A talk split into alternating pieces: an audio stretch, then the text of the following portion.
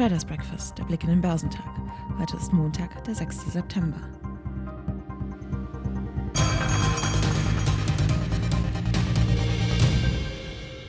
Der Jobaufbau in den USA kommt laut Volkswirt Gitzel nach der Corona-Delle zwar voran, aber in Schneckentempo. Nicht nur der Materialmangel laste auf der Produktion und reduziere den Bedarf an Arbeitskräften, sondern zugleich gebe es auch eine rekordhohe Zahl an offenen Stellen. Es herrscht also in vielen Bereichen ein Arbeitskräftemangel, der schwerwiegender ist als der Materialmangel. Die Bereitschaft der Unternehmen, höhere Löhne zu zahlen, dürfte daher wachsen, der Inflationsdruck steige. Für die US-Notenbank ist die Situation deshalb alles andere als einfach. Die Aktien im asiatisch-pazifischen Raum tendierten im Montagshandel unerlässlich, nachdem die am Freitag veröffentlichten US-Arbeitsmarktdaten weit hinter den Erwartungen zurückgeblieben waren. Der japanische Nikkei gehörte zu den größten Gewinnern der Region und stieg im Nachmittagshandel um 1,8 Prozent. Die Aktien des chinesischen Festlands waren am Nachmittag höher, als der Shanghai Composite um 1% und der Shenzhen Component um 2,2% zulegten. Der Hang Seng Index in Hongkong stieg um 0,5%. Andernorts lag der südkoreanische Kospi leicht im Minus. In Australien gab der S&P ASX 200 um 0,3% nach. Eher enttäuschende Daten vom Arbeitsmarkt haben am Freitag die Rekordjagd an der Wall Street erst einmal gestoppt. Die US-Wirtschaft hatte im August mit einem schwachen Arbeitsplatzaufbau die Erwartungen verfehlt. Besonders negativ werteten Experten die stagnierende Entwicklung im Freizeitbereich und im Gastgewerbe. Die Arbeitslosenquote fiel unterdessen auf den tiefsten Stand seit der Anfangsphase der Corona-Krise und die Löhne stiegen im August deutlich stärker als erwartet. Der Leitindex Dow Jones Industrial gab um 0, 0,2 Prozent auf 35.369 Punkte nach. Auf Wochensicht bedeutet dies ein Minus von 0,2 Prozent. Der S&P 500 schloss am Freitag kaum verändert mit 4.535 Punkten, nachdem er am Vortag noch einen Rekordhoch erreicht hatte.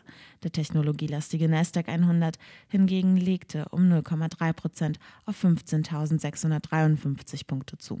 Dieser Arbeitsmarktbericht wird der US-Notenbank Fed Kopfzerbrechen bereiten, schrieb Thomas Altmann vom Vermögensverwalter QC Partners. Mit einem Stellenzuwachs weit hinter den Erwartungen und einer gleichzeitig niedrigen Arbeitslosenquote sei es schwierig, eine klare Linie mit Blick auf die im Raum stehende Reduzierung der konjunkturstützenden Anleihkäufe herauszuarbeiten. Durch weiterhin schneller als erwartet steigende Löhne bleibe die Inflation ein großes Thema. Bislang zumindest treibt die ultralockere Geldpolitik der Fed noch die Aktienmärkte an.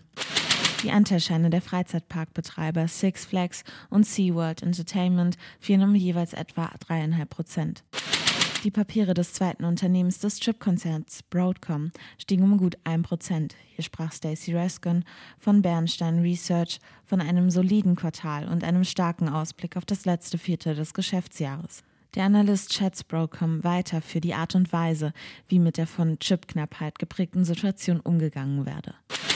Darüber hinaus ging es für die Anteilscheine des chinesischen Fahrdienstvermittlers und Uber-Konkurrenten Didi um gut 2% nach oben. Medienberichten zufolge könnte Didi bald verstaatlicht werden. Die Stadtregierung von Peking habe eine entsprechende Investition in das Unternehmen vorgeschlagen, schrieb die Nachrichtenagentur Bloomberg mit Verweis auf mit der Sache vertraute Personen. Seit einigen Monaten bereits sorgt eine Regulierungsoffensive bei Chinas in den USA gelisteten Tech-Werten immer wieder für Gesprächsstoff. Der Arbeitsmarktbericht aus den USA ist am Freitag den Anlegern am deutschen Aktienmarkt leicht auf den Magen geschlagen. Volkswirt Thomas Gitzel von der VP Bank sprach von einer massiven Enttäuschung. Der DAX, der zeitweise um fast ein Prozent abgesackt war, erholte sich bis zum frühen Abend aber etwas und schloss letztlich mit 0,4 Prozent im Minus auf 15.781 Punkte. Auf Wochensicht ergibt sich damit ein moderater Verlust von rund einem halben Prozent. Das Mitte August erreichte Rekordhoch im DAX bei rund 16.030 Punkten bleibt in Reichweite. Der MDAX der 60 mittelgroßen Börsenwerte gab am Freitag um 0,6 Prozent nach auf 36.056 Punkte. Schwächster DAX-Wert war die Aktie von Delivery Hero mit minus 1,9 Prozent.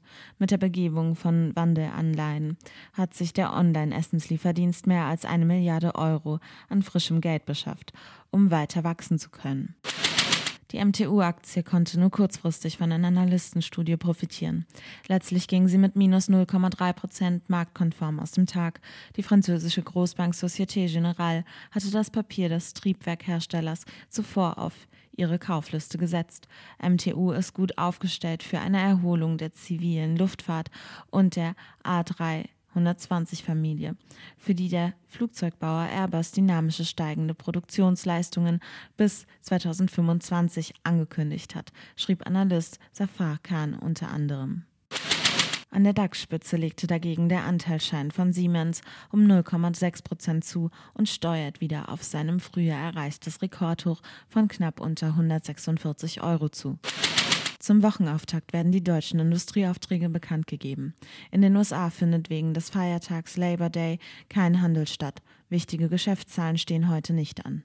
Der DAX wird heute im Plus bei 15.831 Punkten erwartet.